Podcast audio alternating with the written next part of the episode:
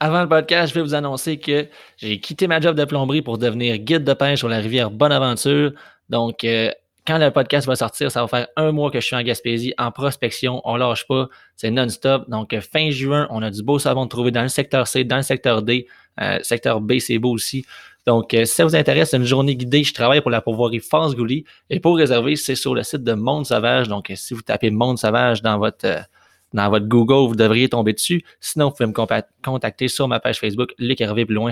Et aussi, mes formations en tant qu'instructeur chez Codal sont déplacées vers la baie des Chaleurs. Donc, tout ce qui est euh, formation, initiation et perfectionnement du lancer à une main, ben, je suis là pour ça et ça va me faire plaisir.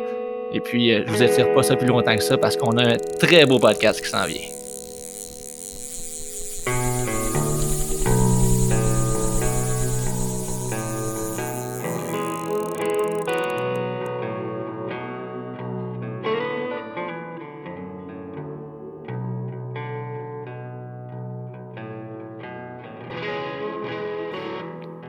Salut la gang, bienvenue dans le podcast Codal. Aujourd'hui, on a, on a une belle, belle, belle entrevue aujourd'hui. Euh, on va parler d'Achigan, ça va être malade. On discussion sur nos débuts de saison aussi. Fait que manquez pas ça, on a un, très, très, très, très bel invité avec nous. Puis, euh, ben, comme d'habitude, j'étais avec Raph. Salut Raph. Ça va? Ben oui, ça va. Je suis J'enregistre euh, quasiment les deux pieds dans l'eau en Gaspésie en ce moment. Là. c'est sûr que ça va. Ben oui, c'est clair. puis, euh, effectivement, comme tu l'as dit, euh, je suis, euh, moi aussi, je suis énervé d'avoir notre invité. je pense que je ne laisserai pas, je n'attendrai pas plus longtemps de le présenter. Jean-Martin Landry, notre invité aujourd'hui. Salut Jean-Martin. Salut les boys. Ça va bien? Ben oui, vous autres? Ouais. Écoute, tu es vraiment énormément connu euh, dans, le monde du, lancer léger, lancer lourd, euh, peut-être un petit peu moins à pêche à la mouche, malgré que ton, nom circule beaucoup. Euh, mais pour ceux qui ne le savent pas, tu es un, expert qui fait de la compétition aussi de pêche à la chigan. puis tu es aussi représentant pour des compagnies. Tu as été pour les compagnies scientifiques Angler, Orvis, Sainte-Croix, Z-Man, j'en passe. D'après moi, il y en a D'après moi, il y en a d'autres. il y en a d'autres. Pêcheur de l'année à plusieurs reprises pour l'Achigan aussi, gagnant du B1. Fait que si on veut parler de l'Achigan, d'après moi, on a le bon gars aujourd'hui. on, va, essayer de vous aider, là, puis euh, vous donner des petits conseils là, pour les, les auditeurs. ça, c'est fou parce que, euh, mettons, dans le, dans le monde du lancer léger, autant que la mouche, souvent, je prends mes informations du côté du lancer léger, puis je fais juste transférer ça dans le monde de la mouche parce que le poisson se tient à la même place. Pas parce qu'on change d'équipement que le place. Exactement. C'est la même, la même habitude, les mêmes, la même nourriture qu'ils bouffent. C'est tellement pareil parce que souvent, quand je parle avec des gars de fly, l'approche est similaire. Euh, faire bouger ta mouche, c'est un peu le même principe. Des leurres de surface, euh, imitation de poisson euh, nageur ou de devon ou de méné. Euh, on a aussi des leurres qui représentent un peu des, insectes aussi. Fait que oui, c'est très près un de l'autre. C'est juste la technique de lancer qui est différente, mais au bout du compte, le but est le même, puis l'attitude du poisson est la même. Je pense que ça va être intéressant de faire le parallèle dans le podcast. Puis c'est un peu la raison pourquoi qu'on t'a invité aujourd'hui. Tu as tellement d'expérience euh, dans le lancer léger puis dans le lancer lourd que ça va être intéressant de voir comment qu'on peut transférer ça dans la pêche à la mouche. Euh, c'est sûr que le podcast, on va traiter beaucoup de début de saison parce que le podcast sort le, si je ne me trompe pas, dimanche le. Je ne suis pas un gars préparé. Dimanche le 21, euh, le 21 juin. Fait que ça va être la fin de semaine de l'ouverture. Euh, fait que ça va être très cool. ça va être un sujet très actuel quand ça va sortir. Yeah, c'est clair. j'ai. Tu as parlé un peu du background de Jean-Martin. Je veux te relancer un peu parce que tu as parlé des tournois, tu as parlé du B1, entre autres. Mettons, là, pour, même pour moi, c'est c'est quoi cette envergure de tournoi-là? Ça ressemble à quoi comme, comme tournoi? On dit ça de même, mais c'est. Jean-Martin, peut-être tu peux nous expliquer un peu c'est quoi, c'est quoi comme tournoi, c'est quoi l'envergure de tout ça? Ben, ça dépend des circuits. Il y a plusieurs circuits. Euh, les dernières années, j'ai fait un circuit en Ontario qui à mon avis, écoute, les avis, ça, ça, peut, ça peut se discuter, mais à mon avis, qui est le meilleur circuit au Canada. Il y a des bons circuits au Québec aussi. Euh, c'est compétitif. On ne peut pas dire que c'est professionnel. Je considère un circuit qui est professionnel quand les gens vont gagner leur vie avec ça. Euh, c'est un semi-professionnel. Oui, il y a des bonnes bourses, on peut gagner des gros montants d'argent. Euh, c'est pas pas gratuit non plus, c'est quand même assez dispendieux, puis tu as besoin de passer pas mal de temps sur l'eau pour repérer tes poissons parce qu'on se promène d'un plan d'eau à l'autre, puis souvent, c'est des plans d'eau qu'on connaît pas. OK. C'est, euh, c'est de l'ouvrage, mais puis ça, euh, est-ce que est-ce que ça a bien été, mettons, le circuit en Ontario, tu as vécu ça comment? Ça, t'en sors-tu assez bien dans ces dernières années ou? Ben, je pourrais vous dire que l'an passé, c'était une très bonne année. Il y, a, cinq tournois durant l'année, dont une classique. Euh, puis sur cinq tournois l'an passé, on, a, on a remporté deux tournois, dont un lac qu'on n'avait pas beaucoup d'expérience, et le deuxième sur le lac Saint-François, que, où est-ce que j'ai eu beaucoup de succès dans le passé. Fait deux tournois sur cinq dans un circuit comme ça, on pêche contre les Dave Chong, Bob Izumi, euh, des vrais des qui ont fait des tournois aux US. C'est des gars qui pêchent pendant une semaine de temps sur le plan d'eau avant de faire le tournoi, donc ils ont beaucoup de temps, beaucoup de moyens financiers. Fait que quand tu te mesures à ces gars-là, tu es capable de les battre, il y a de quoi être fier. L'an passé, c'était une bonne année. Généralement, on a des bonnes années, mais ça va avec le temps passé sur l'eau. C'est drôle, hein, parce que quand tu regardes les, les des gars comme Jean-Martin, comme toi, euh, Jean-Martin, on disait dans d'autres podcasts qu'un jour, si tu veux améliorer ton lancer, il faut juste que tu pratiques. Il n'y a pas de secret. Il faut, que tu passes du temps avec une canne dans les mains, puis t'assois, puis de, de, pratiquer, puis d'analyser tout ce qui se passe quand tu fais tes lancers, puis de pratiquer comme du monde. Mais quand, tu parles à un gars qui fait des circuits, euh, il n'est pas bon du jour au lendemain. Il faut, faut qu'il pratique et qu'il passe du temps sur l'eau. Exactement. Je pense que la pratique est une grosse partie du succès, mais tu as aussi des aptitudes que d'autres n'ont pas. Fait il y en a des gens qui peuvent passer 40 heures il y a d'autres gens qui vont passer 40 heures, mais la dextérité et la compréhension peut être différente d'une personne à l'autre. Il y en a qui ont plus de facilité, facilité à faire des choses que d'autres font pas. Mais la base, c'est le temps et la pratique. Après ça, quand on va dans la finesse, dans la présentation, un peu comme toi, Ralph, que tu as fait avec ton cours l'an passé, tu as assommé tout le monde. Là. Tu t'étais préparé, mais au, bout de là, au bout de ça, il y a quelqu'un qui peut se préparer autant que toi mais il y a un côté talent et compréhension que tu es allé chercher que les autres ont probablement peut-être pas la capacité de faire quand même qu'ils voudraient. Tu c'est pas tout le monde qui joue au hockey dans la Ligue nationale, c'est pas tout le monde qui joue au basketball. À un moment donné, tu sépares ceux qui ont plus de dextérité des autres. C'est un peu ça. Tu sais, fait oui, il y a du temps, mais il y a aussi une, capacité puis euh, une dextérité à développer qu'il y en a que c'est plus facile que d'autres. Ben, c'est malade. Puis, euh, tu la chigan, là, t'as-tu t'as-tu euh, tu commencé ça euh, genre le 10 ans ou ça a tout le temps fait partie de toi? L'Achigan, j'ai commencé ça, ça fait. Ben, je pêche depuis que je suis tout jeune. Euh, L'Achigan de tournoi, j'ai commencé, ça fait au moins 25 ans. J'ai eu la chance d'avoir un ami qui m'a amené à la pêche. J'avais pas de bateau, j'avais rien. Lui, il, a pogné un rookie qui savait pêcher, mais au niveau de l'Achigan, qui n'était pas vraiment expérimenté. Il m'a donné ma chance. Je vais toujours en être reconnaissant vers lui, c'est Robert Lalonde. Puis après ça, ben, j'ai fait mon chemin tout seul. Mais ça fait vraiment 25 ans que je, fais des tournois. Il fait encore des tournois, je pense, Robert? Oui, moins sérieux un peu, tu sais. Moi, je suis un petit peu intense, dans le sens que quand je, quand je fais quelque chose, je le fais jamais à moitié. Que ce soit dans mon travail ou dans mes tournois, si je, si je pour le faire à moitié, je le fais pas. Je sais pas de quoi tu parles. C'est malade. Euh, parce que, mettons, là, quand que. Euh, de mon côté, je peux. Mon expérience de la chigan, c'était assez limité. Là. Je pêchais la chigan, puis moi, j'avais un pêcheur moyen, un peu. J'avais plus, jeune, on lançait léger des soft des spinner des affaires de même, puis je comprenais pas trop le déplacement des poissons dans mon lac. Puis à un moment donné, j'en pogné un petit peu plus.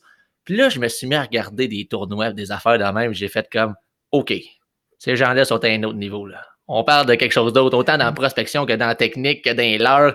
Euh, puis c'est une mentalité que j'aime la mentalité et l'efficacité des gars de tournoi d'Achigan et j'essaye de prendre apprentissage de ça pour l'amener dans toutes mes pêches parce qu'au niveau de ce qui est prospection puis efficacité du temps sur l'eau, vous maximisez, c'est malade, là, ça m'impressionne complètement.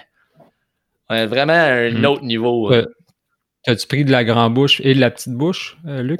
Oui, nous, euh, c'est sûr que quand on fait euh, des tournois, c'est qu'on va identifier l'espèce dominante dans le plan d'eau, où est-ce qu'il va nous donner le plus de chances de remporter le tournoi.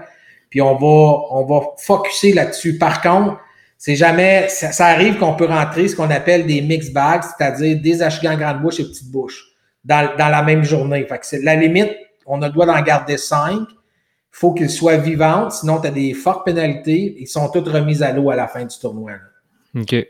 Ça, c'est intéressant. Ça veut dire que euh, pour, pour, le monde qui nous écoute, on, il y a effectivement deux espèces d'achugans, la petite bouche, la grande bouche. si on se met en contexte de début de saison, est-ce qu'on va rechercher les mêmes endroits ou c'est complètement différent? Les grands bouches vont être beaucoup plus stables. Ils vont être beaucoup plus dans les endroits où est-ce qu'ils vont aller frayer, c'est-à-dire euh, les baies, euh, les endroits que la température de l'eau va être beaucoup plus chaude. OK. On coupe au montage. C'est moi qui fais le montage, mais on coupe pas ça, je vous le dis, oui.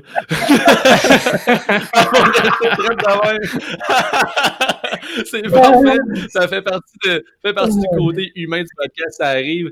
Euh, tu avais lancé dans le vif du sujet au niveau des, des grandes bouches puis des petites bouches. Puis, euh, euh, donc, début de saison, tu disais que c'est plus stable, les grandes bouches?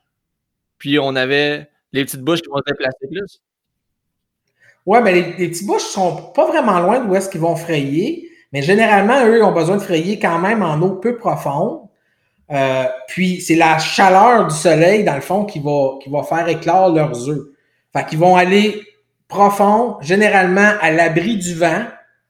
Euh, ça peut arriver qu'ils vont frayer dans le courant en arrière d'une grosse roche, c'est possible. Généralement non, mais si c'est une rivière puis il n'y a pas beaucoup de baies, ils vont frayer en arrière d'une grosse roche. Fait qu'il faut que le soleil soit capable de, de, réchauffer les œufs pour que ça vienne des petits alevins là, éventuellement. L'abri du vent, c'est la partie euh, la plus importante. Si ça brasse, il fraye dans deux pieds d'eau. Imaginez des vagues de deux pieds. Ça lave le nid, ça lave les œufs, c'est vraiment pas bon. OK, donc en début de saison, comme là, on va ouvrir la saison. Cette année, c'est le 19 juin, majorité des endroits au Québec. Euh, oui. Donc, début de saison, on est juste après la frille. C'est pour ça que la chigane, ça ouvre plus tard. Si, euh, si on fait un contexte, on est juste après après. Puis la majorité ou surtout la petite bouche, de ce que je comprends, ils vont se tenir proche de leur nid pour la première, les premiers temps. Là. Oui. Ils vont se tenir près des premières structures, près, que ça soit une coupe, que ça soit une batture de roche, une pointe. Ils vont se tenir dans un endroit où est-ce qu'ils n'ont pas besoin trop trop de se déplacer, où est-ce qu'il va y avoir de la nourriture. Tous les poissons, ils se positionnent dans des endroits où est-ce qu'ils peuvent bouffer avec le moins d'effort possible. Parce qu'après la fraie, la femelle, elle vient, elle, elle reste peut-être une journée ou deux max, puis après ça, elle quitte. Mais ah, le mâle, lui, va protéger le nid pendant jusqu'à temps que les alevins viennent assez gros pour les, laisser aller le nid. C'est vraiment pas long. Non, non, la femelle est vraiment, elle, elle, se casse pas trop la tête. le, le, mâle prépare le nid, la femelle arrive, il s'accouple, la femelle quitte et le mâle protège le nid pendant. Ça peut durer facilement dix jours, deux semaines. Là. Cette année, le problème qu'on a un petit peu, c'est que à cause de la température de l'eau qui est excessivement froide, c'est sûr et certain qu'il va y avoir plusieurs poissons sur les nids encore cette année. Là, on parle de nids. Là. C'est quoi un nid, Jean-Martin? Comment tu fais pour repérer les nids? Pour le monde qui nous écoute, d'après moi, il doit y avoir des points d'interrogation euh, dans la tête du monde présentement. Un nid, ça peut avoir plusieurs apparences. Euh, principalement, ça va être d'une forme circulaire. C'est pas tout le temps le cas, mais je vous dirais à 80% ça va être d'une forme circulaire. Ça prend absolument un fond dur. Euh, donc, un fond de gravier, sable ou une roche. Puis, il va nettoyer avec sa queue pour rendre ça vraiment clean. Puis, souvent, le nid va être un petit peu plus creux que le fond du lac. Quand je parle un petit peu, là, ça peut être un pouce, deux pouces max. Ça veut dire que s'il y a du courant ou si ça brasse, les œufs vont être au fond, puis ils n'y aura aucun impact au niveau du vent et du courant parce qu'ils sont vraiment plus bas que le fond du lac. Fait prépare ça avec sa queue. C'est pour ça que souvent, on va prendre des achigans, après qu'ils aient frayé, ils ont la queue en dessous au sang. C'est parce qu'ils frottent vraiment la roche pour nettoyer le nid avec leur queue. Ça prend quelques semaines avant de cicatriser. Ça, c'est le mâle qui fait ça? Ça, c'est le mâle qui fait ça. Lequel est le plus gros, le mâle ou la femelle, ou il n'y a pas. Euh, généralement, c'est les femelles. Oui, généralement, les femelles sont plus grosses. Il y a des gros mâles. Mais en, majorité, les femelles sont tout le temps plus grosses. OK, OK. Euh, au Québec, moi, j'ai la chance de. Tu sais, je t'ai envoyé ça, mais quand on dit gros achigan au Québec, c'est quoi? Mettons là, dans, dans ton circuit de tournoi, là, quand on dit euh, un gros achigan, ça ressemble à quoi? Là, dans une. Qu'est-ce qui sort de gros au Québec? C'est euh, au-dessus. Une belle achigan, là, c'est. Ben, une belle achigan, je ne veux pas euh, offusquer personne, là, mais je veux dire. c'est ce que j'ai jamais pris. les 5 livres et plus. c'est au moins 5 livres et plus. Là, on, ça arrive des 6 livres, 6 livres et demi. Moi, j'ai pris en tournoi. En plus, j'étais chanceux. Mes deux plus grosses ont été pris en tournoi. J'ai jamais pris 7 livres, mais j'ai pris 6,85, 6,83. Mais c'est déjà pris des 7 livres. Moi, j'en ai jamais vu en tournoi. C'est rare qu'on va casser le 7 livres, là. Mais ça, c'est des gros achigans. La moyenne, je vous dirais, des achigans va varier entre 2 livres et quart et 2 livres 3 quarts, 3 livres. Ça, c'est, je vous dirais, la moyenne des, des achigans respectables. La moyenne de ce que je prends. ouais. Puis c'est fou parce que. Trois livres, je suis bien content. Moi. Je suis comme, yes, bonne journée. euh, pour ceux, euh, je, n'ai pas parlé en début de podcast, mais un, un moment donné, j'ai organisé un tournoi avec Jean-Martin qui était qui s'appelait l'Ultimate Bass Tournament. Puis ce tournoi-là, ce qu'on faisait, c'est qu'on réunissait un moucheur puis un gars au lancer léger dans le même bateau. Puis il fallait qu'il fasse un bag de cinq poissons. Puis c'était euh, c'était un bag conjoint. Fait qu'il y avait absolument. Tu étais obligé d'avoir au moins deux poissons pris à la mouche dans cette bague-là. Puis tu avais trois poissons qui pouvaient être pris par le gars au, euh, au lancer, au lancer léger. Fait que ce, que, ce qui m'a surpris, la première chose, c'est que j'avais jamais vu c'était quoi un vrai gros achigan. Quand on a fait la pesée, là, j'ai tombé sans connaissance. Des, des achigans de 4 livres et demi puis de 5 livres, je suis certain qu'il y a beaucoup de monde qui pense qu'ils ont pris une 4 livres. Je vais vous en montrer une, c'est quoi une 4 livres? La main 30 au le point 30 au complet dans la bouche, quand c'est une grande bouche, tellement que c'est gros. Là. Fait que j'avais resté très, très surpris de voir que j'en ai pas pris vraiment des 4 livres dans, dans ma vie. c'est bien plate, là. Fait que c'était vraiment une belle expérience. Oui, c'était ce tournoi-là. C'était un beau principe. Ben oui.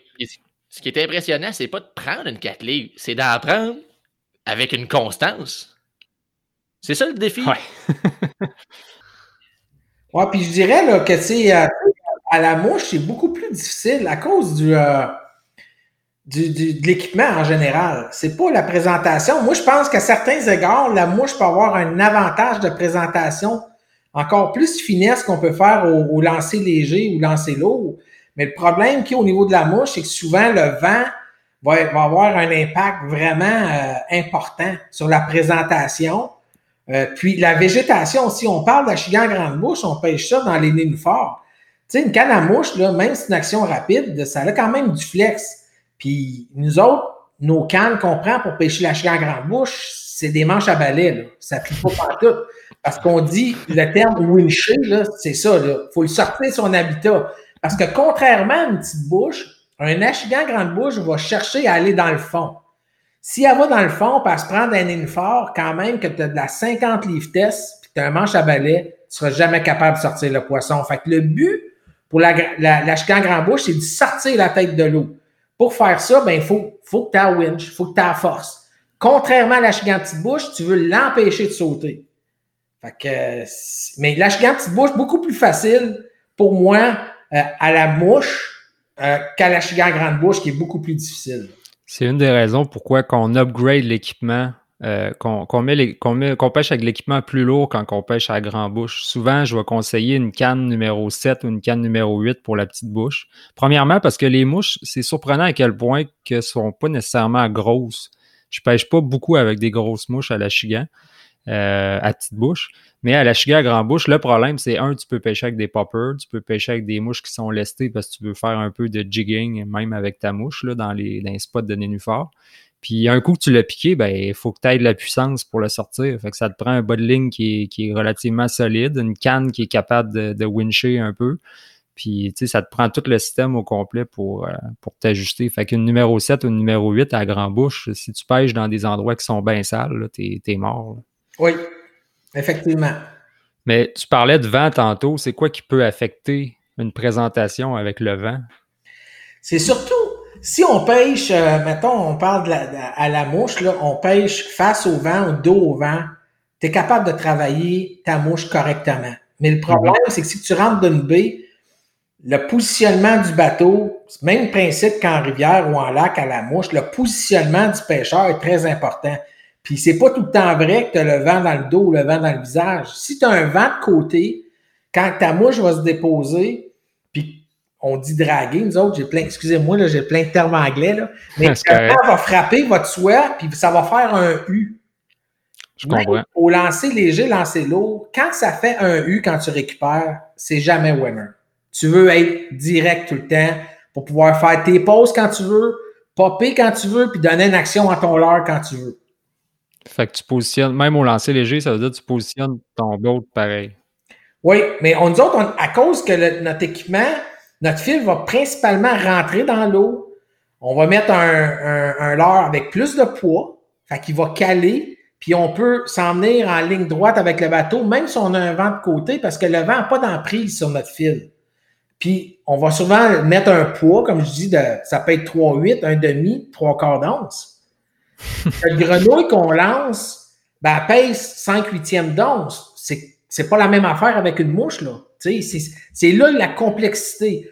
À petite bouche, généralement, c'est plus en rivière ou en lac où est-ce que tu peux facilement positionner euh, ton bateau ou ton approche. Tu as plus de latitude contrairement à grand bouche, là. Ouais, ça, euh, ça va être mon, mon, le gros point de la soirée, c'est ce que tu viens de dire. C'est le, U dans soi, justement, ou le U quand tu pêches dans ton, dans ton fil. Ça, c'est quelque chose que j'avais jamais pensé avant. Puis effectivement, ça cause toujours problème. Tu as un manque de tension important, puis ta, ta présentation est, est, vraiment moins bonne aussi. Là. Exact. Puis, une affaire par contre à la grande bouche pour les pêcheurs euh, à la mouche, là, on n'a pas besoin de faire des grands lancers. À la mouche, tu peux faire des petits lancers. Tu sais, euh, tu peux lancer à 15 pieds, là. 15 pieds, tu tu feras pas peur aux poissons. Nous autres, des fois, on des pogne à 4-5 pieds, là. N'oubliez pas que ça, c'est un poisson qui est pas trop heureux. Ça se tient en dessous des nénuphars, ces choses-là. C'est à l'affût. Fait que vous pouvez faire des petits lancers. À ce moment-là, le vent, il n'y aura pas beaucoup d'impact sur votre, sur votre soie. Puis, n'ayez pas peur de mettre du poids sur votre mouche aussi. Ça, c'est drôle que tu en parles parce que moi, puis Luc, puis Ben Farsi, il y a à peu près deux semaines, je pense, il y a comme eu un mini débat sur Messenger, puis on, se disait que, en tout cas, moi, à mon avis, la chigan, on pouvait le pêcher à vue, puis même s'il nous voyait, c'était pas dramatique. Je sais pas si je me trompe, mais en tout cas, je, montrais, j'avais déjà vu, parce que j'ai écouté beaucoup de compétitions euh, de de, pro basse là, euh, aux États-Unis. J'ai vu plein de situations où est-ce que l'eau était super claire, puis les gars, ils pêchaient crime en drop shot dans, dans 10 pieds d'eau, puis ils voyaient les poissons. Ouais, you see me, I see you. Ça, c'est vrai que tu peux pêcher à vue, mais encore là, c'est du positionnement. Moi, quand je vais pêcher, mettons, euh, un flat de sable ou un flat de roche, puis je sais que le poisson est positionné à tel endroit, je vais me présenter tout le temps avec le soleil dans le dos.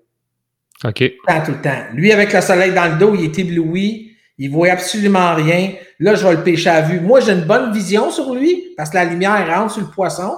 Mais lui, là, il ne voit pas, il est blind. Fait que quand on pêche à vue, il faut faire attention. Si on va dans des lacs, il n'y a vraiment pas de pression de pêche, ben, ça ne changera rien. Mais ici, il n'y a quand même pas une énorme pression de pêche, mais ils en ont vu des leurres, ils en ont vu des présentations. Fait que si tu le vois, puis il te voit, ça risque d'être difficile. OK. En, début de. Luc est content. les bras dans les airs, parce que c'était mon point. J'étais comme si je le vois, il me voit. C'est sûr que. Parce que moi, je pêche au lac Magog. C'est là que j'ai pêché de la chigan en estrie beaucoup au lac Magog. Il y a de la chigan à petite bouche, puis la grande bouche là-dedans, c'est malade. Puis quand je rentrais dans une baie à vue, Là, ton point de soleil est excellent, c'est quelque chose que je perfectionne un peu. Et si je rentrais dans une vie, puis il me voyait, puis je le voyais, c'est rare, ou souvent il tournait sur mes mouches, puis je voyais vraiment un comportement qui était différent que à un moment donné, j'ai appris le lac un peu, puis là, je dis, OK, je vais rentrer plus loin. Là, je lance en diagonale, puis bang, fish on. Quand j'ai rentré à vue, j'ai pogné rarement. Ouais, c'est ce qui fait que la, la elle peut être un petit peu plus facile, proche, parce qu'elle, c'est très rare que tu vas la voir. Elle est vraiment cachée en dessous des structures. Fait qu'elle, tu peux la pêcher de près. Euh, même si tu fais du bruit un peu, ça ne l'énerve pas trop trop. C'est curieux un achigan de nature. Euh, fait que celle-là, ben, tu peux, tu peux lancer de près. C'est rare que tu vas voir un achigan à grande bouche, à moins de la faire déplacer parce que tu l'as, tu y as fait peur. La petite bouche, c'est pas rare qu'on en voit à l'œil. C'est quoi ta, technique de prédilection en début de saison pour prendre l'achigan? Couvrir de l'eau. Couvrir de l'eau. Couvrir de l'eau, couvrir de l'eau, couvrir de l'eau. C'est tout simple que ça, le poisson. Admettons là, que je vous ramène, puis je te dirais, Jean-Martin, tu t'en vas en début de saison, ça va être dans 4-5 jours. Euh, pour un pêcheur moyen, on va prendre une rivière. Y a-t-il une place dans la rivière que tu, que tu sais que présentement, ou peut-être qui serait meilleure que, que d'autres? Ben, en rivière, moi, je checkerais définitivement euh, les pointes. Toutes les grosses roches imposantes qu'on appelle des boulders, c'est pas juste une roche, c'est une grosse roche. Ça, c'est très, très. Écoutez, comment vous pêchez la truite, puis comment vous pêchez le saumon? C'est la même affaire. Copier-coller. Ça se colle en arrière du courant. Copier, copier-coller, c'est des, des, places où est-ce que tu vas avoir un petit break de courant qui ne travaillera pas trop. Puis c'est ça la différence, hein, c'est qu'un achigan en rivière est statique, alors qu'en lac, il n'est pas statique. En lac, c'est beaucoup plus difficile qu'en rivière. En rivière, on va pêcher comme n'importe quel salmonidé. Il est positionné, il attend sa nourriture, il va lever, il va prendre la peau, puis il va redescendre. C'est le même principe, c'est la même technique, la même approche. En lac, par contre, il va suivre le garde-manger. Si on a des aperlants dans un lac, puis ils vantent S, ben il y a des bonnes chances que les éperlants, ils se déplacent vers l'est, puis les poissons vont, vont suivre ça. Il y en a tout le temps à droite et à gauche, mais c'est plus difficile en lac. Ils bougent beaucoup plus, contrairement en, rivière où ils sont plus statiques. Mais en début de saison, tu vas-tu te tenir quand même où est-ce que les nids étaient ou à proximité? Euh, les achigans, j'imagine, sont encore proches de là quand même. À proximité. À proximité, okay. pas. Euh, il, y a, une période qu'on appelle pre-spawn, qui est avant la fraye. Ils sont regroupés ensemble. Après ça, ils s'en vont sur leur nid. Puis après ça, ils appellent ça des staging spots. Des staging spots, ça veut dire qu'ils partent de leur nid. Ils commencent à se regrouper sur des structures qui sont pas loin de leur, où est-ce qu'ils ont frayé. Ils vont, ils vont prendre une pause là, ils vont se nourrir. Puis là, ils vont commencer la transition pour se déplacer pour le, le, le place d'été. Fait que, là, c'est de trouver les staging spots où est-ce qu'ils vont passer peut-être une semaine deux. Moi, j'ai des endroits là euh, que on va aller, il n'y a pas un poisson au début de saison du tout. Pendant deux semaines, il va y avoir 80 achigans entre 3 livres et demi et 6 livres et demi, à peu près dans 50 pieds de distance. Ils sont tous jamais là. Oui. Puis ils sont là pour deux semaines. Après ça, tu retournes la troisième semaine, il en reste une quinzaine. Après ça, il en reste une. Après ça, c'est fini. Tu comprends que la différence avec toi, c'est qu'il n'y a plus grand hasard dans ce que tu fais. un pêcheur normal va arriver dans un spot, il va dire ça a mordu une journée, c'était fou raide. Mais le lendemain, il arrive puis il pogne rien, mais il n'a pas compris qu'est-ce qui se passait. Tandis que toi, tu sais exactement où est-ce qu'il est rendu, où, est où, la saison, comment la saison est avancée dans l'été, puis où est-ce que le poisson est supposé être, déplacé. que ça te donne une méchante longueur d'avance. Exactement. Puis je dirais que c'est le même pour toutes les espèces de poissons. Tu une truite de début de saison, puis vous autres, vous allez jouer beaucoup, beaucoup avec les éclosions des insectes. C'est quoi qui bouffe, c'est quoi, comment je vais être capable de tromper le poisson? Je sais pas si c'est le même pour la pêche à mouche, parce que je connais la pêche à mouche pas mal en étant représentant, mais je n'ai pas eu l'occasion, à cause que je manque de temps dans la vie, de faire beaucoup d'expérimentation. Mais pour avoir parlé avec quelques pêcheurs à mouche, des fois aussi euh, provoquer avec une mhm. couleur qui est complètement hors contexte, ben, ça va faire réagir les poissons. absolument. Puis même souvent, il y a des situations d'émergence où est-ce que le poisson il se nourrit juste, juste, juste d'un insecte. C'est tellement difficile tu imites la même chose qu'il mange, mais il y en a à peu près 10 000 des, insectes qui tournent autour de lui. Là. Fait que souvent, j'ai déjà eu du succès parce que ça ne marchait pas avec l'imitation exacte. Ben, je sortais quelque chose qui n'avait aucun rapport. Puis j'avais des réactions. Un de mes amis, qui est Luc Bonneville, euh, Luc, euh, il a l'ami Sport, c'est un bon pêcheur, un très bon pêcheur de saumon. Puis lui, il va tout le temps l'automne en Gaspésie d'une place euh, spéciale que j'ai pas encore les moyens d'aller. Là. puis, il, il, pense à Cascapédia. Il m'invite à chaque fois, viens-t'en, viens-t'en. C'était tout le temps dans le temps du B1, mais en tout cas, faire une histoire courte. Lui, il arrive là, puis euh, les guides là-bas, ils disent euh, Ça n'a pas rapport ta mouche, là. Il y a une mouche d'à peu près, je dirais, c'est au saumon, là, une mouche d'à peu près 5 à 6 pouces de long, rose. il ramène ça plus vite que tu peux ramener. Ouais. il a destroyé, il a destroyé, les gars, ils n'en revenaient pas. Tu sais, fait que ça, c'est une approche. Là, dans le fond, je ne peux pas jurer que le saumon fonctionne de même parce que le, saumon, c'est quand même difficile à prendre. Mais quand c'est difficile à l'achigan, on va tenter de créer des attaques de réaction. Reaction strike. On provoque le poisson. Fait que là, on, attaque son côté animal. On n'attaque pas son côté logique qui va voir la mouche, qui va l'analyser, qui va checker. Hum, je suis pas trop sûr. On lui présente de quoi qui passe tellement vite d'en face, qui est tellement visible que son cerveau dit poids facile, je l'attaque, paf, je rentre dedans. Il est trop tard, il est sur ta ligne. Fait que nous autres, pour les moucheurs, on pourrait présenter, exemple, un gros streamer baitfish, euh, puis on pourrait le ramener super vite. Puis il y a même une technique de récupération. Là, tu mets ta canne en dessous de ton bras, puis tu prends ta soie, puis tu la ramènes à deux mains. Fait que tu strippes d'un bord. Quand ton strip est fini, tu vas stripper de la droite, tu strippes de la gauche, tu strippes de la droite. Fait que tu peux ramener ta mouche super rapidement. Fait qu'on est capable. C'est sûr que on réussira jamais à ramener aussi vite qu'un spinnerbait avec un reel qui a un ratio de, je sais pas, moi, 8 pour 1. Je, je, connais pas assez ça. Mais, euh, au moins, on peut se rapprocher un peu de la vitesse. Euh. Oui, puis juste changer la cadence. Puis, tu sais, des fois, c'est d'utiliser la canne pour déplacer votre mouche plus vite. Tu sais, euh, hmm. elle peut s'emmener tranquillement, puis à un moment donné, ton mouvement de canne peut faire juste comme le poisson, là, il a vu de quoi. Le, le poisson a pas, il a vu de quoi, puis il est nerveux, puis il décide de se sauver. L'autre, il va réagir tout de suite. Euh, tu as amené un bon point. Souvent, quand que les mouches qui sont pour la chigan, si vous pêchez des bait fish à, la mouche, justement, avec une approche un peu comme Raph a dit, la canne en dessous du bras. Je vais comme mettre ma canne en dessous de mon bras, puis en strippant, je donne un coup sur la canne pour ramener la pointe en bas, puis là, je vais aller chercher, là, t'as amené le mot erratique, puis maintenant, cette action-là va déclencher des attaques de réaction. Euh, puis j'utilise des mouches qui seraient catégorisées pour un moucheur dans la catégorie mouche à brochet. Je suis, quand même des longs streamers qui amené beaucoup d'actions. Il ne faut pas avoir pêché Pas pêcher gros, c'est ça. Quand tu dis pêcher gros, dans les leurres que tu peux utiliser, on est encore en début de saison. Ça arrive-tu des fois que tu un gros leurre, ça ressemble à quoi dans ce que tu utilises? Ben, tu sais, nous autres, souvent, on va prendre des, euh, des achigans, je ne sais pas trop. Ben, on va le voir régulièrement. Ça peut être une perche qui, qui, qui mord sur un, un poisson nageur de 5 pouces et quart.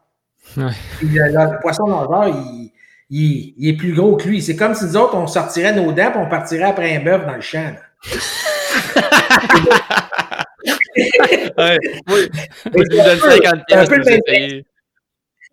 J'ai quand même eu une image dans ma tête.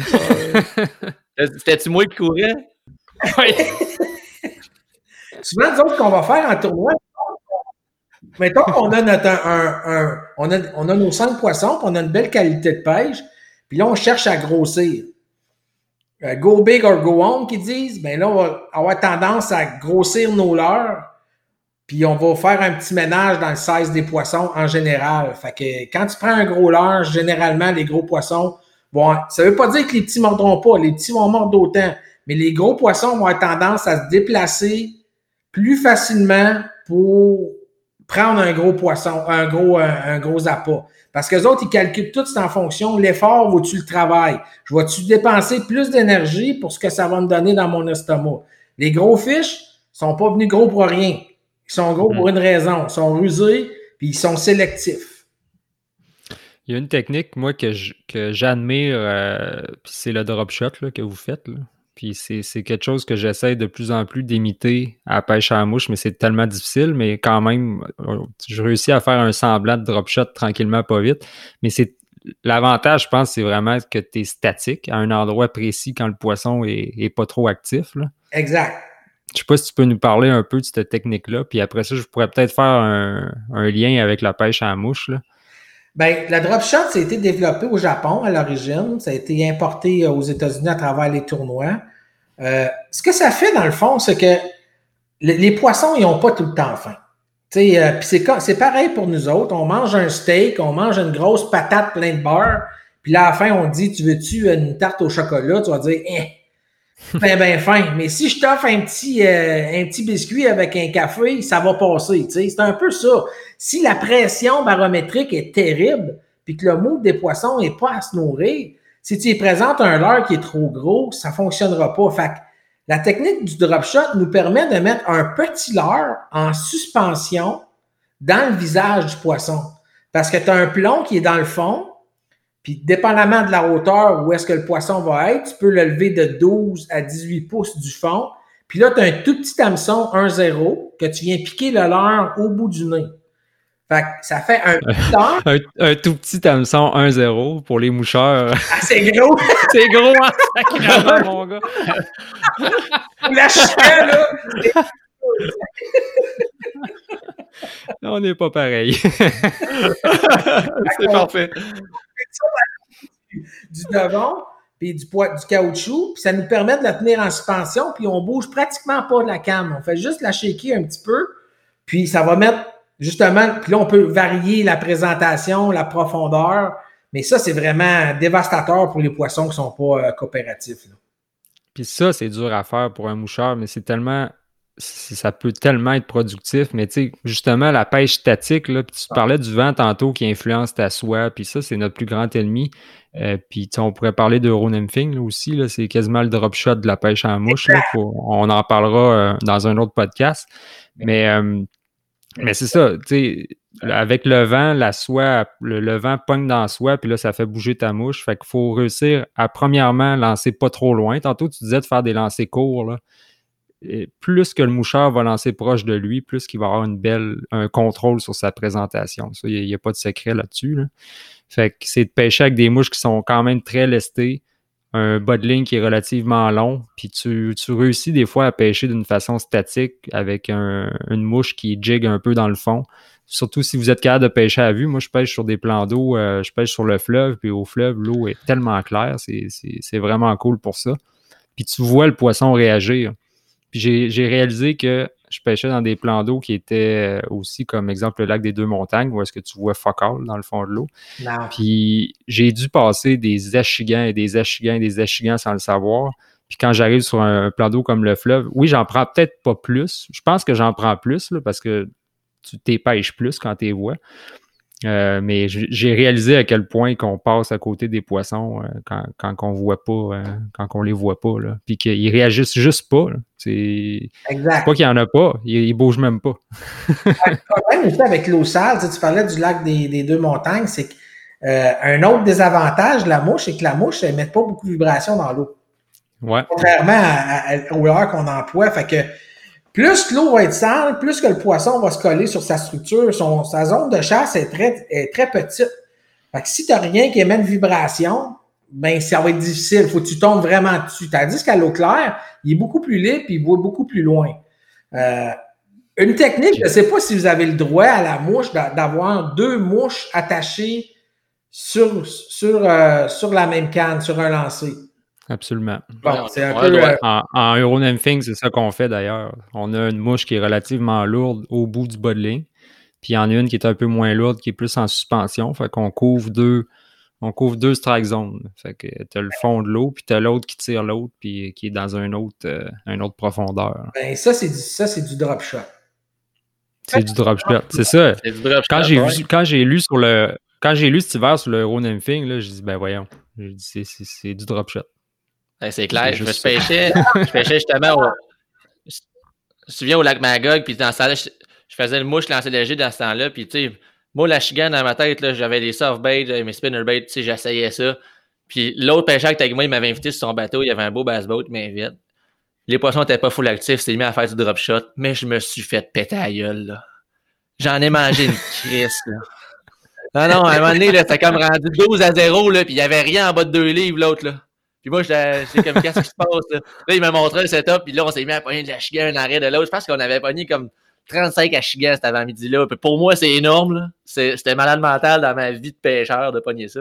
Euh, je capotais, c'est une technique qui est très, très, très efficace. Puis ce que je retiens aussi de cette technique-là, euh, tu as parlé d'approche en subtilité, puis tu faisais ton exemple du café. Quand je, tu veux, moi, j'utilise la, théorie du popcorn. si tu as plus faim puis tu as un popcorn qui te saute le long de la gueule, ben, ça se peut que tu le l'avales. C'est le, même, le même concept. Fait que euh, c'est la même affaire, mais le, point important, c'est que si les poissons sont peu actifs, même si on n'est pas capable de faire du drop shot, de ralentir nos strips puis d'aller chercher beaucoup plus de finesse, ça peut être payant en offrant un repas facile. Fait que ça, l'alternative du moucheur, ça peut aussi être ça. C'est bien résumé. Hein. Souvent, on pense que, surtout en début de saison, on pense que c'est lance trip, lance trip, strip, strip, strip, strip, mais c'est probablement pas tout le temps ça, quand le poisson est moins actif. Euh. Puis, je rajouterais peut-être une, dernière expérience personnelle, c'est qu'à un moment donné, je pêchais avec un Wally Burger à peu près de un pouce et demi de long. puis ça mordait pas. J'ai ratissé, j'ai ratissé, j'ai ratissé, jusqu'à temps que l'achigan le prenne. Là, je le voyais, il prenait, il prenait juste le, le, marabout, la queue du Wally Burger dans ses babines, sur le bout de ses babines.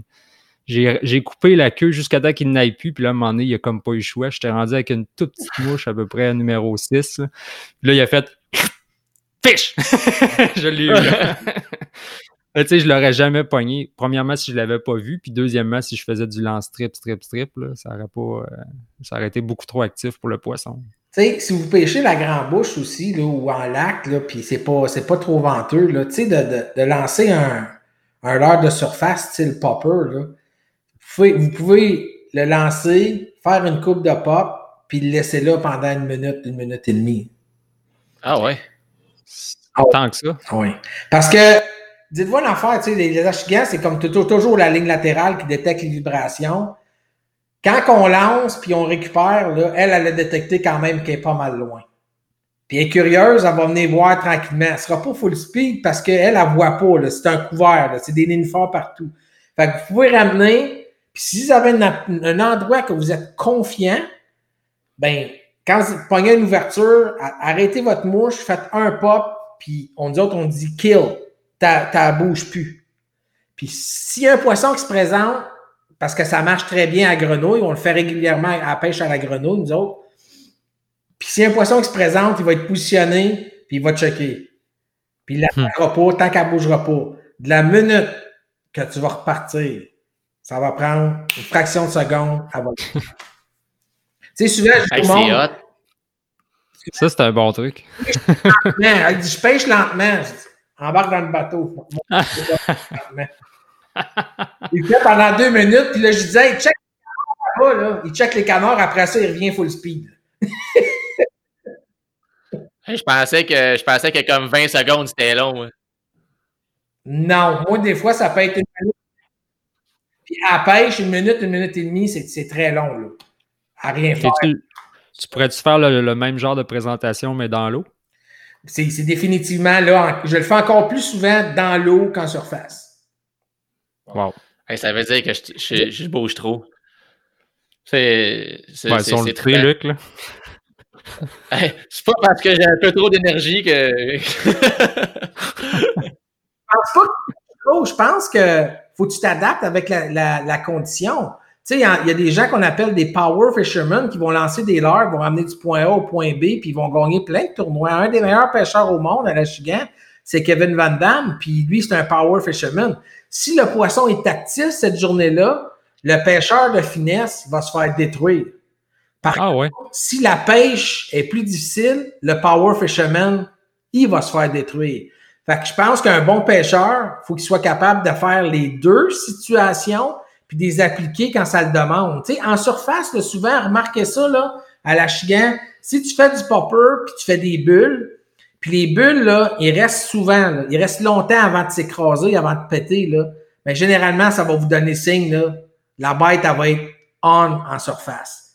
Si la pression est trop forte, les bulles, ils écrasent tout de suite, à ce moment-là, ça risque d'être plus, plus lent. Fait qu'à ce moment-là, ralentissez votre présentation, puis essayez d'aller plus au fond qu'en surface.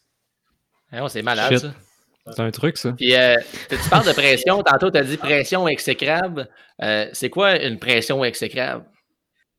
Bien, ça peut être des. Mais les plus gros problèmes de pression qu'on a, ça va être des changements de température brusques. Hmm. Le monde va dire Hey, il fait frais à matin, il fait 8, ça va être off. Si ça fait une semaine qu'il fait 8, là, ça ne changera rien. Là. Il n'y a pas de changement. Là. Le poisson, faut qu'il se nourrisse. Mais s'il fait 20, 25, 25, 25, 8, vas-y juste pour 5 bêtes dans ta journée parce que t'en as bien plus. Ça va être très difficile. Fait que là, il faut ralentir, il faut euh, diminuer la présentation de nos leurres, puis il faut ralentir, puis il faut pêcher excessivement lentement. Tu les reaction bites, ça peut marcher, il n'y a rien de parfait, mais en général, tu risques d'avoir beaucoup de problèmes à faire tes captures si tu fais juste pêcher rapidement. Tu vas passer sur des poissons, mais ils ne voudront rien savoir. C'est malade. Ça, ouais. Puis, euh, y a-tu, dans le fond, y a-tu. J'aime des fois, ouais, moi aussi, j'apprends plein d'affaires, je t'ai tiré ça pendant trois heures. Euh, euh, mais tu sais, des fois, ils disent de la pression haute, c'est bon, pression basse, c'est moins bon. Y a-tu une norme là-dedans ou c'est vraiment le changement brusque qui est le problème? Moi, je pense que c'est plus le changement brusque. Les, les, les, fronts froids, là, un front chaud va avoir tendance à activer le poisson. OK? Là, on parle d'achigan, là, ici, là, tu sais. Euh, quand il fait la grosse canicule, je suis pas sûr que le saumon tripe trop tôt, là. Mais tu sais, on parle d'achigan. L'achigan, c'est un poisson comme la grand bouche, c'est un poisson d'eau chaude. C'est pour ça qu'on n'a pas beaucoup d'achigan grand bouche au Québec. On a plus la petite bouche. Puis la petite bouche, tu n'as pas au sud des États-Unis. Ça part au milieu des États-Unis vers chez nous. Euh, c'est un poisson qui est plus adapté à l'eau froide. Mais c'est vraiment les changements de température, généralement de chaud à froid. Puis tu as toujours aussi, ben, c'est sûr que si euh, vers, vers la fin de l'année, quand il y a plus des, ouragans qui arrivent aux États-Unis, puis que nous autres, on, se trouve à avoir la queue, ben là, tu as toute la clarté de l'eau qui vient changer, tu as tous des sédiments qui apparaissent. Un poisson qui vit dans des sédiments euh, jour après jour, il n'y a pas de problème. Mais si on parle d'eau claire, ça vient brouiller, ça va être, ça, va être difficile parce que lui, il n'est pas à l'aise là-dedans. Genre souvent ce qui arrive au B1 dans les dernières années. ça fucking pêche. Euh, tu dis là, t'as rien. C'est valide comme pour tout. Là. Quand il y a des conditions stables, on est capable de prévoir un peu le comportement. On a les résultats. On, même toutes les espèces que je pêche, là, quand les conditions sont stables, je suis capable de faire des prévisions. Puis quand ça se met à changer brusque, là, tes prévisions, même pour le pêcheur qui connaît ses statistiques, tes prévisions sont fucking raides. Là. Tu dis comment que je vais m'ajuster? comment... ça, va juste être difficile. Ben, c'est en, plein ça. Fait que ton, histoire de pression, c'est. C'est malade, puis les bulles, même moi je vais le réécouter parce que ça, les petites bulles, puis attendre une minute et demie, ça me fait ça me fait capoter. Puis là, j'étais en Gaspésie, puis je me dis, il doit pas avoir tant d'achigan en Gaspésie. Hein. Euh, ça, me fait juste, ça me fait juste penser que l'année passée, j'ai été à Grand Bouche, puis on a eu vraiment une belle soirée. Puis souvent, j'oubliais mon popper, je pêchais en paddleboard. Puis euh, des fois, le temps de poigner ma rame ou de quoi de même, mon popper, il dérivait. Ben, il dérivait pas. On était en lac, mais ça faisait des fois 30, 35 secondes. Puis là, je dis que c'est où mon popper? Hey, fish! je, n'en avais un. C'est la meilleure, Je pense que les qualités, que ce soit un pêcheur ou un pêcheur en spinning casting, c'est de s'adapter. C'est ça qu'il va faire qu'un bon pêcheur. Il va s'adapter aux conditions, à sa présentation, à son offrande. C'est la capacité à s'adapter. En tournoi, c'est encore plus vite parce que tu n'as pas de deuxième chance. C'est aujourd'hui que ça se passe. Fait que adapte-toi, comprends le mot du poisson. Puis euh, de cette manière-là, il y a des, un changement de niveau au niveau du lac aussi. Généralement, nous autres, quand ça monte, le fiche va être beaucoup plus actif. Quand ça descend, ouf, c'est pas mal plus difficile il y a des fois, ah on ne contrôle pas l'eau, c'est les, barrages hydroélectriques qui le contrôlent. Mais ça, ça va influencer le poisson. Ça va influencer aussi le courant. Si tu as plus de courant, la roche de deux pieds de diamètre, où est-ce que la chigan se cachait, peut-être qu'elle n'est pas assez grosse. Là. Fait qu'elle peut savoir tasser de 5, 6, 7, 8 pieds, facilement. Même plus que ça aussi. Fait que le courant est à prendre en considération, un peu comme vous autres. tu pêches vous pêchez le saumon, puis il n'y a pas d'eau dans la rivière, là. Alors, c'est un fait. C'est un fait. Puis on apprend, on apprend avec le, niveau d'eau où est-ce que le saumon pourrait se tenir, puis quelle fosse qui pourrait être bonne. Puis c'est, je pense que c'est ça qui fait une grosse partie des, succès d'un pêcheur de saumon, c'est de connaître la rivière puis le comportement du saumon. Exact. puis c'est de s'adapter. Moi, je vois du monde pêcher pareil au mois de juin, juillet ou septembre. Puis dans, Ben, dans l'année, c'est- sûr qu'il y a un meilleur mois, mais s'ils ne s'adaptent pas, euh, puis on en a parlé dans le podcast le, le dernier, il faut que tu t'adaptes. Moi, je pêche pas le, le- le- le saumon au mois de septembre comme je le pêche au mois de juillet. C'est deux choses complètement Je vais différentes. faire, je vais faire tous les parallèles. là. Mettons, là, je parlais avec un chums, Francis Valiquette, qui a été la rivière Nicolet récemment. Puis, tu sais, il pêchait à la truite avec sa blonde, puis ils ont pris de la truite. Puis, il y a des gens sur Facebook qui commentaient, puis ils disaient Hey, il y a de la truite dans cette fosse-là, d'habitude, c'est pas là. Puis là, Francis, il m'a dit La truite, elle était pas dans le courant, là. Elle était pas où ce que ça tenait d'habitude, une truite, elle était dans les fosses collée au fond. J'ai dit Ton eau était du chaud. Il dit Oui. J'ai dit Bon, ben, elle a cherché de l'eau frette, là, puis elle est allée se coller droite dans le fond. Puis toi, t'as su t'ajuster, au lieu de pêcher comme d'habitude, t'étais allé chercher où ce que la température de l'eau était plus fraîche, puis il dit J'étais un des seuls qui en pognait. Mais tu t'es ajusté. C'est ça le mot, s'ajuster, puis tu comprends le comprendre. Le... C'est juste, c'est juste ça. Puis tous les jours que je vais pêcher, euh, il y a des fois que c'est moi qui s'ajuste pas. Puis à la fin de ma journée, je suis chez nous, je fais comme maudit. Moi, ça, je n'ai pas pogné. Là, tu fais tes points pour, tes points contre, tu fais ton plan, tu dis euh, c'est moi le problème. A d'autres fois, tu pêches, tu t'en pognes. J'aurais tu dû. regardes les gens. Ouais, j'aurais dû. J'aurais dû, ça c'est facile, hein. Si, puis j'aurais dû. J'allais Ouais, tu sais, J'aurais dû, mais s'ajuster, ça fait euh, toute la différence. J'aimerais ça qu'on on a 50 minutes de fête. Alors, tu sais, on a parlé de trouver les nids en premier. Donc, tu sais, si on fait un- une récapitulation, les nids proches des nids, près des structures que on a parlé, Jean-Martin nous a parlé, plutôt, je devrais-je dire. Euh, trouver les structures proches des nids, euh, couvrir de l'eau. Puis, euh, des- on a parlé des attaques de réaction aussi. Tu sais, si on essaie de faire des points, là, mettons, Ouais. moi, je me ferais une feuille, c'est ça que je ferais. Je me ferais une coupe de points, puis je les amènerais en révision sur ma pêche en fin de semaine. Euh, à part Mm. de ça, attaque de réaction, les présentations. Ouais. la finesse? Analyser la température aussi. C'est quoi la chigan, une température que ça, ça se tient? Y a-t-il une température préférentielle pour la chigan? Pas vraiment. Là, euh, c'est sûr qu'un achigan l'hiver, c'est léthargique, ça se nourrit pas. Euh, ceux qui vont prendre l'achigan l'hiver, c'est parce qu'ils présentent un leurre carrément en dessous du nez. Euh, puis, euh, je sais pas si vous avez vu des images, là, mais ça l'ouvre la bouche pour prendre le leurre à peu près un centimètre à la minute. là. Fait que c'est Hmm. très, très léthargique, ça se nourrit pas l'hiver. C'est pour ça que les achigans, l'automne, vont être excessivement agressifs puis vont être très voraces parce qu'ils accumulent le graisse pour passer l'hiver. S'ils se nourrissent pas assez, ben il y en a plusieurs qui vont mourir. Fait qu'ils, eux autres, dans leur métabolisme, ils savent, ben je mangerai pas pendant l'hiver, fait que je vais me nourrir. Fait que c'est sûr que l'hiver, là, les températures là, qui, qui sont pas trop actives, on parle de 50 et moins à peu près, commencent à être actives à 52, 54. Puis c'est sûr que ça peut aller très, très chaud, mais un peu le même principe, les achigans petite bouche en lac, s'il y a des grosses canicules, ben ils vont être plus creux généralement ou dans les herbiers à l'abri du soleil. Dans le fleuve, parce qu'on est quand même un fleuve, il y a plusieurs lacs qui sont connectés à ce fleuve-là. Ils peuvent être, même au gros, gros soleil, ils peuvent être en eau très peu profonde. Nous autres, on est des spécialistes d'achigans en eau peu profonde. Puis, il n'y a, a pas de science exacte là-dessus, mais moi, je vais vous émettre ma théorie des achigans. Puis souvent, quand ils sont sur les, les, euh, le sable, vous allez remarquer que les achigans sont excessivement foncés. Ils sont pratiquement noirs. Fait que moi, je pense que les achigans, ils se gavent de gobies, d'écrevisses. Ils s'en vont en eau peu profonde. Ils captent la lumière du soleil. Ça accélère leur métabolisme de digestion. Fait qu'ils vont engraisser plus vite. La minute que vous allez faire peur sur le flat de sable qu'elle vous a vu, elle devient verte. Comme ça. Ah, ça change de couleur vite? Complètement camo. Mais la raison pourquoi ils sont noirs, moi je pense, c'est parce qu'ils captent le soleil. Pareil comme quand ils sont sur la fraye, les achigans sont généralement plus foncés pour amalgamer le plus de chaleur pour que son métabolisme se réchauffe puis développe ses œufs ou sa laitance plus rapidement. Wow.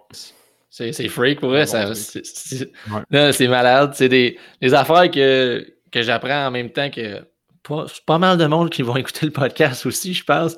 Euh, ça me fait ça me fait capoter ben raide. Fait que, euh, on pourrait peut-être faire, euh, tu sais, au niveau, tu as parlé d'une canne 7-8 tantôt. Euh, moi, présentement, je suis en Gaspésie, je ne pêcherai pas à l'Achigan. Je ne penserais pas que je pêche à l'Achigan dans 4 jours à l'ouverture. cette année, je vais me concentrer dans le saumon. Mais, tu sais, je sais que mes setups d'Achigan, normalement, quand j'allais à l'Achigan en début de saison, j'avais, moi, c'est une canne numéro 8, justement, pour pouvoir couvrir de l'eau, utiliser des plus gros leurres.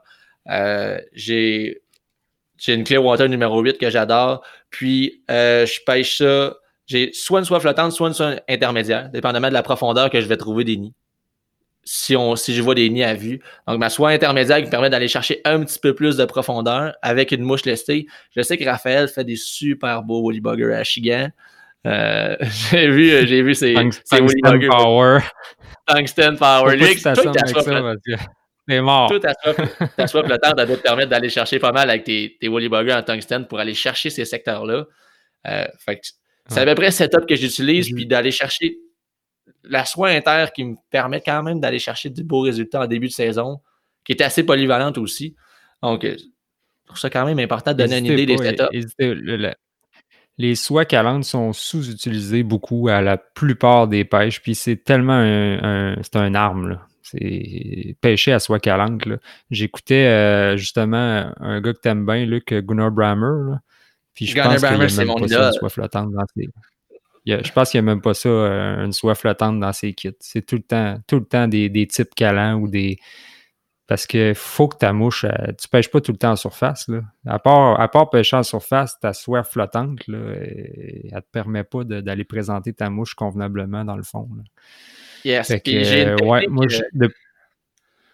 une technique, qui est assez intéressante aussi qui va être d'utiliser une soie super calante. Je vous le dis, c'est un petit peu rough ces soies, mais ça paye. Donc, utiliser une soie super calante, puis je la, mettons les secteurs à petite bouche qui vont être dans les roches, ou quand je les vois qui sont dans des secteurs rocheux, je la soigne direct dans le fond. Je la laisse tomber dans le fond. Puis là, je vais utiliser une mouche qui va être, euh, ça peut être comme n'importe quoi, comme un modeler que vous pouvez modifier avec du marabout, cette affaire-là pour faire une flottante. Donc, ma soie est dans le fond, puis ma mouche, elle va justement lever à comme 6 pouces plus haut du fond. Un peu comme que vous faites au drop shot. Sauf que le défaut, c'est que ta soie est dans le fond. Fait que ça, ça magane, mais mm. ta mouche est drette. ce que si tu veux qu'elle soit là, là, est drette là, puis là, vous pouvez la, pêcher en finesse. Dans ces secteurs-là, ça fonctionne aussi, mais c'est un petit peu rough, c'est soies.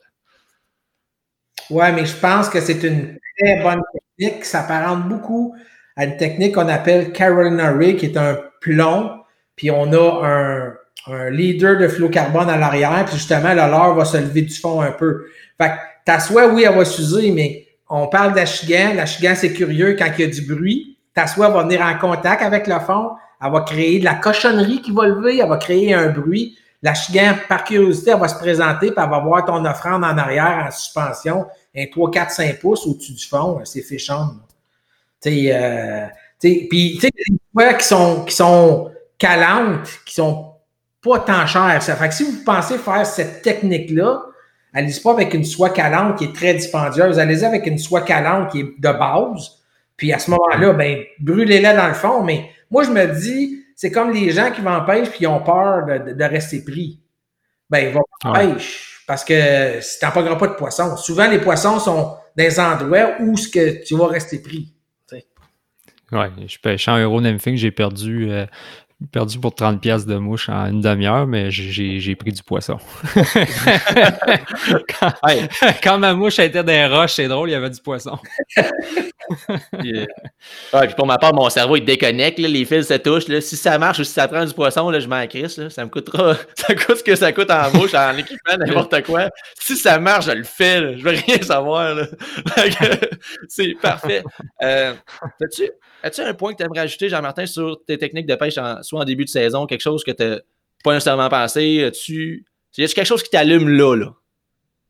Oui, en début de saison, moi, ce que je ferais pour les gens qui ne connaissent pas le secteur, qui vont pêcher, là, euh, les poissons sont généralement agressifs. Couvrez de l'eau. Tu sais, si on pêche un lac, on pêche une rivière, couvrez de l'eau, allez vite. Puis si vous avez de l'action, à ce moment-là, vous pouvez ralentir après. Nous, quand on prospecte, on couvre le plus d'eau possible avec un leurre qui va, se déplacer rapidement. Dans votre cas, vous autres, ça pourrait être un streamer que tu vas récupérer rapidement. Puis distance, t'es lancé, la chiguen peut parcourir une bonne distance pour aller attaquer la mouche. Couvrez de l'eau, parce qu'il y a bien des secteurs qui paraissent très bien, mais que ça ne tiendra pas de poisson. Mais quand vous allez commencer à en frapper un ou deux, là, il n'est pas tout seul, ce poisson-là. Là. À ce moment-là, vous pouvez ralentir votre présentation puis travailler plus méticuleusement votre secteur. Ça, c'est bon. OK. Fait que dans le fond, c'est un peu, un peu, mettons, un couteau lancé léger. Ça doit être quoi? Un genre de chatterbait ou un spinnerbait, quelque chose de même qui va couvrir beaucoup d'eau? Puis une fois que tu les as trouvés, ben là, tu modifies l'approche, puis... Euh, oui, oui. Parce que aussi, là, je ne sais pas si c'est, étant pas un spécialiste de pêche en mouche, là, mais mettons qu'on travaille, puis dans un secteur, il y a plusieurs achigans, tu en prends deux, trois spinnerbait, puis après ça, c'est, mort. Il ne se passe plus rien. Ben, ça veut plus dire qu'il n'y a plus de poisson. Là, tu changes de technique. Changez votre technique, changez votre présentation, changez votre leurre. autres, moi, si je ferais du streamer, j'aurais de l'action. Après ça, ça tombe mort. Mais là, je m'arrangerais pour aller dans le fond un peu avec ce que tu as dit tantôt, là. Une calante, ou ça peut être un sinking tip, ou mettez un split shot, quelque chose comme ça. Envoyez mm-hmm. un, algramite ou quelque chose dans le fond, ou une, imitation des crevisses, ramenez ça. Il y a des poissons qui les ont vu spinnerbait, ils les ont suivis. Ils ont vu d'autres poissons se faire prendre. On dit non, là, il n'y a plus de surprise. Le reaction bite, ça ne marche plus. Là, mon cerveau, il le connaît. Là. Mais si tu es présentes en finesse à un autre offrande, tu vas pogner encore peut-être 3-4 autres poissons. c'est un bon truc, ça. C'est bon, ça. Ça, j'aime vraiment, vraiment, vraiment ça. C'est super cool. Euh, ça, fait, ça fait une coupe de trucs. Hein? Si on regarde le, total de, de ce qu'on a dit aujourd'hui, euh, mettons que je t'envoie j'ai pris des notes. je suis prêt. Ah, moi, je vais, je vais réécouter et je vais en reprendre. Si je t'ai envoyé complètement ailleurs, Jean-Martin, avant de finir, as-tu un souvenir, soit de tournoi, soit de pêche à la chigan, ou quelque chose que tu trouves vraiment hot, drôle, n'importe quoi, qui, t'a marqué dans ton, dans ton cheminement? Disons que c'est. En tout cas, il y en a des milliers, là. c'est tellement bizarre, là. Mais je vais en compter un parce que je le trouve drôle au bout. Parce que mon partenaire de pêche, il est super fin, mais il est un peu seul la scène. on parlait tout à l'heure de pas perdre quelque chose, là. Euh, lui, euh, il veut pas perdre quelque chose. Si on s'en va faire un tournoi à la Chigan Grand Bouche, puis il me dit Jean-Martin, j'ai besoin de deux grenouilles. On pratique quatre jours, puis on le tournoi. Tu prends deux pailles, t'as plus de grenouilles. Et là, quatre jours, pas. non, deux grenouilles. fait que là, on est, on, est à la pêche, je n'ai acheté plus parce que je sais qu'il va m'en demander. Il lance. brochet. tellement où ce que ça s'en va. un brochet, là. Le, problème des brochets, c'est que souvent, le monde dit les brochets, c'est maillet, ça manque la, mouche ou ça manque le leurre. Mais vous remarquerez, le brochet, il a tendance à avoir les yeux sur le dessus de la tête. Contrairement aux autres poissons qui est sur le côté. Fait que lui, quand il ouvre la bouche, là, il perd le leurre de vue. Fait que si le leurre, se déplace pendant ce temps-là, il ne voit plus. Fait que lui, il ramène sa grenouille, le brochet, il manque la grenouille, mais il pogne le fil en avant de la grenouille.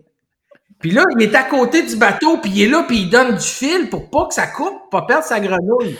Moi, j'ai eu la brillante idée, volontaire, de mettre la main sur sa canne, de serrer le fil en même temps. Il a perdu sa grenouille. Il dit, qu'est-ce que tu grenouille. Ben ouais, il achèterait un autre, Buck? ça en achèterait un autre, ça en achèterait un autre grenouille. c'est, c'est parfait, mais non, ça, Jean-Martin, c'est malade. C'est malade ce qu'on a appris aujourd'hui. Moi, j'en, j'en reviens pas. C'est fou, là. Il faut, Raph, il faut qu'on ait plus d'invités comme Jean-Martin, OK? S'il vous plaît. Ben, on, va l'avoir, c'est, c'est, le but du podcast. ça nous apprend, ça nous permet d'apprendre. Je pense que les gars, vous avez déjà excellente. Là. Moi, je vous dis des petites choses. Là. Euh, Santa Claus, là, c'est blanc, c'est pas pour rien, ça. Il a casté une couple de fois dans sa vie. Là. Mais vous autres, à, l'âge que vous avez, avec les connaissances que vous avez, tout à l'heure, vous allez être des, euh, des de poissons. Des mutants, comme tu dis. Exact merci beaucoup de ta générosité, euh, Jean-Martin. Euh, ça a été, euh, ça a été une, une méchante belle heure en ta compagnie. Ça a passé excessivement vite. Merci de l'invitation. Quand vous voulez, les boys. Ouais, c'était malade. Fait que là-dessus, on se rejase. podcast Codel, qu'est-ce qui s'en vient? L'été, ça va tellement vite que le prochain qui s'en vient, là, on va on va vous sortir de quoi de papier avec nos expériences qui s'en viennent. Présentement, je suis en Gaspésie avec un lac à truites, une rivière à bonne aventure, pleine de saumon. Euh, Raph qui pêche aussi, Jean-Martin qui pêche aussi. Fait qu'on vous sort de quoi en lien avec nos expériences dans le prochain podcast. Puis manquez pas ça, ça va être pas mal cool. Puis euh, encore salut les gars, merci de merci tout ça. Je, suis en amour avec vous. non, c'est assez, c'est assez. On coupe ça là tout de suite. ça, fait mal être seul dans le bois. Hein. oh ouais, c'est trop isolé. Ouais. OK. OK, c'est assez d'être là. Bye.